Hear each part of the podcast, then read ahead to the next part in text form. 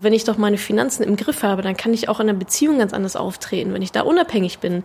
Ähm, oder auch in meinem Job. Je mehr Kohle ich auf dem Konto habe, desto eher kann ich auch meine Stinkefinger zeigen und sagen, ich mache den Scheiß hier nicht mehr mit so. Oder meinem nervigen Kunden als Selbstständige sagen, nee, du ach, ich brauche dich eigentlich gar nicht. So erlebe ich es oder so ist auch das Feedback von, von vielen anderen Frauen, die diesen kleinen Berg mal erklommen haben. Das gibt halt so viel Selbstbewusstsein auch für die anderen Lebensbereiche. Hallo, liebe Podcast-Hörerinnen und Hörer. Die Frau, die ihr eben gehört habt, heißt Natascha Wegelin. Einige von euch kennen sie vielleicht unter ihrem Pseudonym Madame Moneypenny. Denn Natascha ist eine ziemlich erfolgreiche Finanzbloggerin. Das Besondere, ihre Tipps richten sich gezielt an Frauen.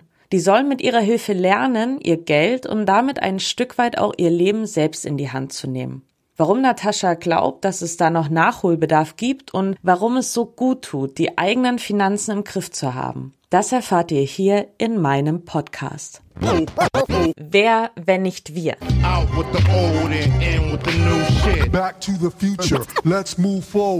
Ein Fokus-Podcast von Elisabeth Kraft.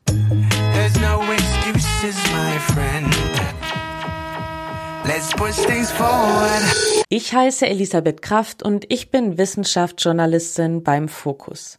In dieser Folge geht es um Frauen und Finanzen. Aber keine Panik bitte. Von Finanzbloggerin Natascha Wegelin könnt ihr auch dann noch ganz viel lernen, wenn ihr männlich seid. Versprochen. Auch ihr kennt ja sicherlich die Klischees. Frauen haben keine Ahnung von Geld, interessieren sich ohnehin nicht für Finanzen, obendrein können sie nicht halb so gut rechnen wie Männer.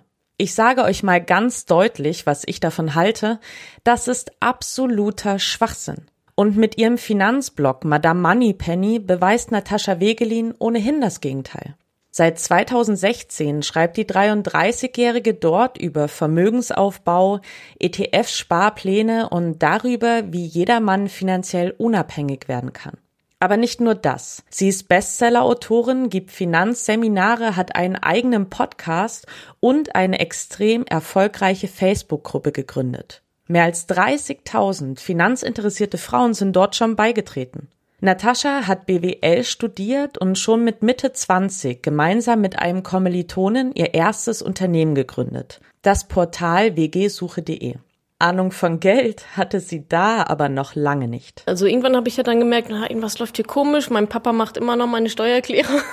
wie, wie kann das eigentlich sein, dass ich von nichts eine Ahnung habe? Obwohl ich da ja auch schon mein erstes Unternehmen hatte, muss man ja auch sagen. Aber als ich dann so in dieses Thema ähm, vorgedrungen bin, so in dieses ganze Thema Geld und Vorsorge und so weiter, dachte ich echt, okay, wo sind denn die ganzen Frauen? Also da war nichts. Da war keiner vor der Kamera bei YouTube. Da gab es halt irgendwie auch jetzt nicht so dedizierte Blogs oder irgendwas. Also darf halt so einfach nicht sein, weil ich meine, gerade wir Frauen ja, also Gender Pay Gap und das ganze, die ganze Klaviatur will ich jetzt gar nicht spielen, aber sie ist ja da. Ne? Also es ist ja nun mal so, dass wir Frauen weniger Rente bekommen. Viele Frauen sind abhängig vom Partner, das erlebe ich auch immer wieder in meinen, ähm, auch in der Community und so. Ja, und dann dachte ich mir, wenn es jetzt keiner macht, dann mache ich es halt und habe angefangen, darüber zu schreiben, so über meine Erfahrungen. Und Natascha hat recht. Noch immer kümmern sich viel zu wenige Frauen um ihre finanzielle Unabhängigkeit. Dabei wird ein Großteil von ihnen einmal eine Rente auf Hartz-IV-Niveau bekommen. Das ist doch Wahnsinn. Bei Männern sieht das ganz anders aus. Die bekommen deutlich mehr. Aber woran liegt das eigentlich? Das liegt zum Beispiel daran, dass Frauen im Vergleich zu Männern häufiger zu Hause bleiben. Sie arbeiten mehr in Teilzeit oder unterbrechen ihre Jobs für die Kindererziehung und die Pflege von Angehörigen. Außerdem, und das fuchst mich echt jeden Tag, verdienen Frauen weniger als Männer. Stichwort Gender Pay Gap. Und dennoch, hierzulande beschäftigen sich gerade mal 56 Prozent aller Frauen mit ihrer privaten Altersvorsorge und machen sich dadurch finanziell von anderen abhängig. In meiner Erziehung und das erzähle ich Natascha, war das anders. Ja, also mir wurde das halt irgendwie schon total anders vorgelebt meine Mutter, meine Großmutter, die waren halt extrem unabhängig und die haben mir beigebracht, dass ich mich auch niemals abhängig machen darf von einem Partner oder Freunden und Familienmitgliedern. Finanzielle Unabhängigkeit, die bedeutet halt auch Freiheit, ne? so haben sie mir das halt beigebracht. Wenn ich die aufgebe, dann verliere ich auch ein Stück weit meine Freiheit. Und deswegen macht mich dieses Thema halt teilweise so fassungslos. 2019, die Frauen sind zum Teil trotzdem noch so unselbstständig. Also haben die kein Interesse an ihrer Unabhängigkeit oder was glaubst du? Sozialisierung, glaube ich. Ne? Also wenn du sagst, bei deiner Oma und bei deiner Mutter war das halt anders, das sind da schon mal sehr, sehr gute Voraussetzungen. Ähm, ich höre auch ganz viel, ja, meine Mutter war alleinerziehend, da gab es halt das irgendwie gar nicht. Ja, bei mir in der Familie war es jetzt mal so, mal so, also jetzt auch nicht so krass abhängig, aber auch nicht krass unabhängig. Der Mann kümmert sich um die Finanzen, die Frau kümmert sich ums Haus. Das ist ja auch noch gar nicht so lange her, dass es halt einfach so war. Ne? Ähm, vielleicht 50 Jahre oder so. Das heißt, da ist eine ganze Generation noch nicht so richtig durchgerutscht durch dieses Thema. Und die Männer, die haben ja auch keine Ahnung. Also was qualifiziert die? Einfach nur Mann sein qualifiziert mich jetzt nicht dafür, hier die Familienfinanzen zu regeln. Die bauen ja genauso viel Scheiße. Also ich sehe ganz viele emanzipierte Frauen, Karriere, Beziehungen, die haben alles voll im Griff. Und dann geht's ums Geld und dann ist, oh, nee, das macht irgendwie mein Mann oder das macht mein Papa oder irgendeine fremde Beraterperson, die ich überhaupt nicht kenne, so. Und dann aber aber da geht's dann immer wieder in dieses Männliche rein. Ja, das ist, ist irgendwie nicht und kann ich nicht und nach und Mathe und so. Also wenn ich doch meine Finanzen im Griff habe, dann kann ich auch in einer Beziehung ganz anders auftreten, wenn ich da unabhängig bin. Oder auch in meinem Job. Je mehr Kohle ich auf dem Konto habe, desto eher kann ich auch meine Stinkefinger zeigen und sagen, ich mache den Scheiß hier nicht mehr mit. So ist auch das Feedback von, von vielen anderen Frauen, die diesen kleinen Berg mal erklommen haben. Das gibt halt so viel Selbstbewusstsein auch für die anderen Lebensbereiche, dass ich glaube, dass es auch lohnt, da als erstes anzusetzen. Wir können uns das nicht oft genug klar machen. Altersarmut ist schlimm und sie nimmt uns am Ende unseres Lebens die Würde. Und Altersarmut, die trifft Frauen viel häufiger als Männer. Ich jedenfalls möchte mit 67 auf gar keinen Fall jeden Cent umdrehen müssen. Das Problem verdrängen nützt also gar nichts, denn das betrifft uns alle.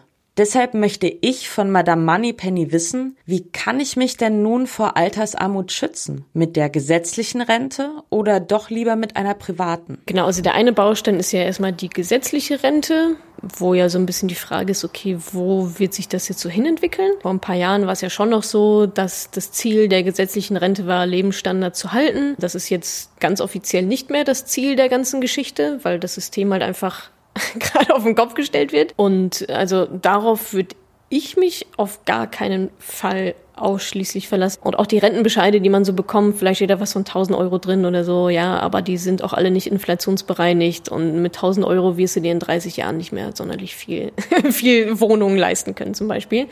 Der, das zweite Ding ist dann sicherlich nochmal eine andere Form der Versicherung, der Absicherung. Das kann eine private Rentenversicherung dann sicherlich auch sein.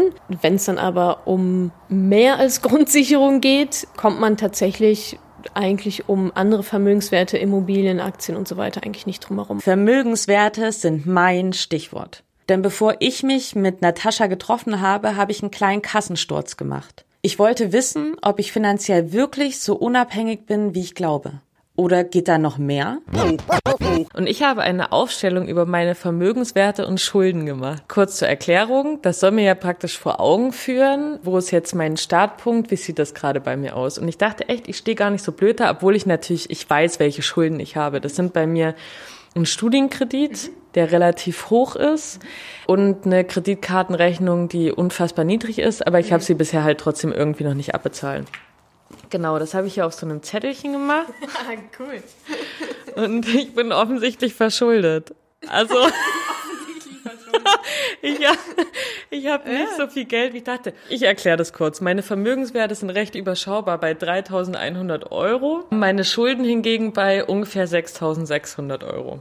Mhm. Also sind praktisch doppelt so hoch wie das, was ich eigentlich besitze. Ne? Mhm. Aber ist das was, was mir jetzt Angst machen müsste? Also da würde ich mir jetzt gar keine Sorgen machen. Also viel, wie viel verdienst du und wie viel kannst du quasi pro Monat hier quasi reinstecken in die Abzahlung.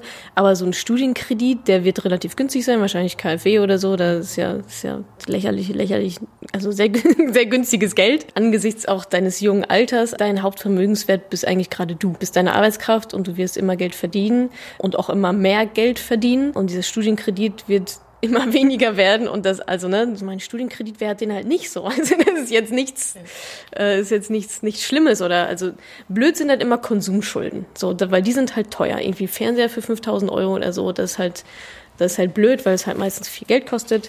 Aber ähm, das sieht für mich jetzt nicht so aus, als hättest du dein Leben nicht im Griff. Also alles easy. Wichtig ist, glaube ich, aber einfach, dass man irgendwo anfängt und mit dem Status quo arbeitet. Ähm, was habe ich jetzt? Was, was wünsche ich mir jetzt für die Zukunft? Und auf dem Weg dann weiterhin anpassen kann. Dann ist, glaube ich, eine Typsache, okay, will ich es jetzt wirklich effizient haben oder möchte ich lieber doch äh, noch mal ein bisschen mehr wissen, anstatt, also ne, ist man eher so der vorsichtigere Typ und sagt, ich will viele, viele verschiedene Meinungen haben, was sicherlich auch ähm, nicht verkehrt ist. Man darf natürlich aber nicht den Fehler machen, dass ich auch ganz häufig ist so dieses Analysis Paralysis. Ne? Ich lese jetzt mal noch zehn Bücher und ich frage noch mal zehn Berater, ähm, weil ich mich nicht traue zu springen. Ähm, also auch da alles, was mit Geld zu tun hat und auch wenn es dann auch ans Investieren natürlich irgendwann geht, ist doch alles ein Prozess. Ich habe immer das Gefühl, dass da sehr viele an so kleinen Hürden dann den Kopf einziehen und denken, ach, dann mache ich es jetzt lieber irgendwie gar nicht und ich weiß nicht, was mein Ziel ist. Dein Ziel kann auch sein, einfach mal 25 Euro pro Monat zu sparen und zu investieren und zu gucken, wie es wächst, um da mal so reinzukommen. Ich würde so viel dafür geben, hätte ich zehn Jahre eher, eher angefangen, definitiv.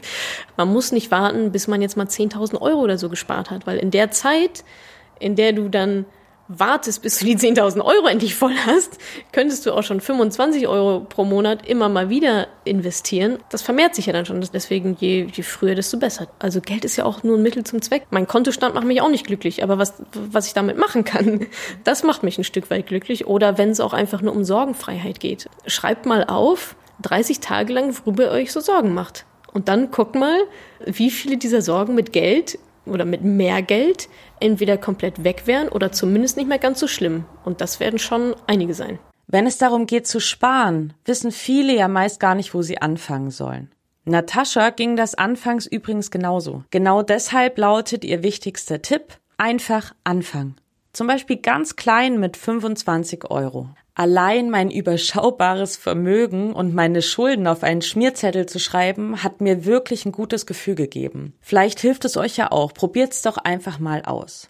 Aber sparen hin oder her, es gibt so Sachen im Leben, die gönnt man sich einfach gern. Auch wenn sie etwas mehr kosten. Es gibt bestimmt Sachen, bei denen du sagst, da spare ich auf gar keinen Fall dran. Bei mir, bei mir wäre das zum Beispiel, na ja, ich sage jetzt mal so Luxussachen, die man nicht ja. braucht, aber ich spare da nicht dran. Also ja. ich spare zum Beispiel nicht an Kino, Konzert und Restaurant besuchen. Was ist das bei dir? Bei mir ist das auch Restaurantbesuche. Definitiv ist in Berlin auch schwierig zu umgehen, finde ich. Gibt so viele leckere Sachen. Ähm, Urlaub, Reisen und Technik. Was ist deine Vision wenn du so in die nächsten zehn Jahre guckst, wie gehen dann Frauen mit ihren Finanzen um?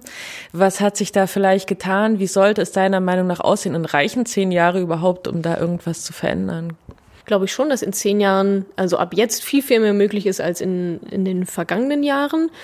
Und meine Vision oder mein Wunsch wäre einfach, dass Frauen also erstmal genauso gut bezahlt werden wie Männer. Das wäre für mich schon mal so eine äh, ein Thema. Ich glaube, da sind wir auch auf einem guten Weg. Noch super viel zu tun, aber ist, auch da glaube ich geht es in die richtige Richtung.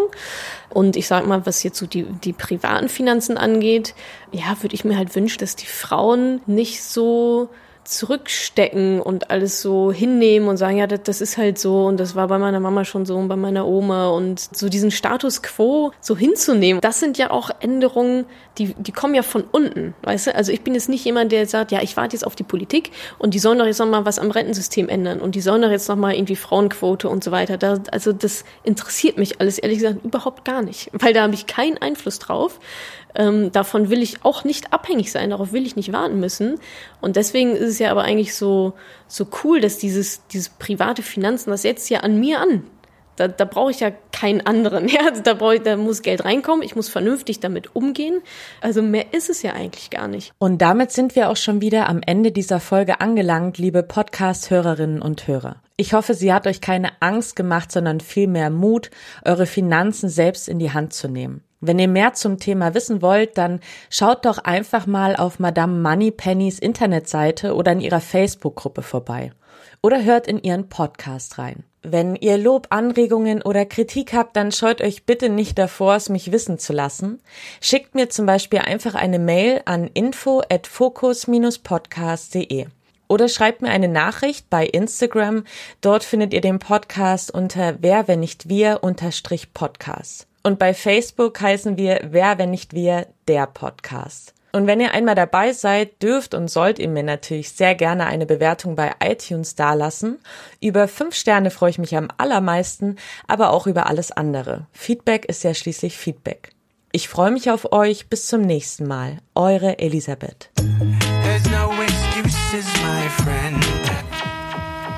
Let's push things forward.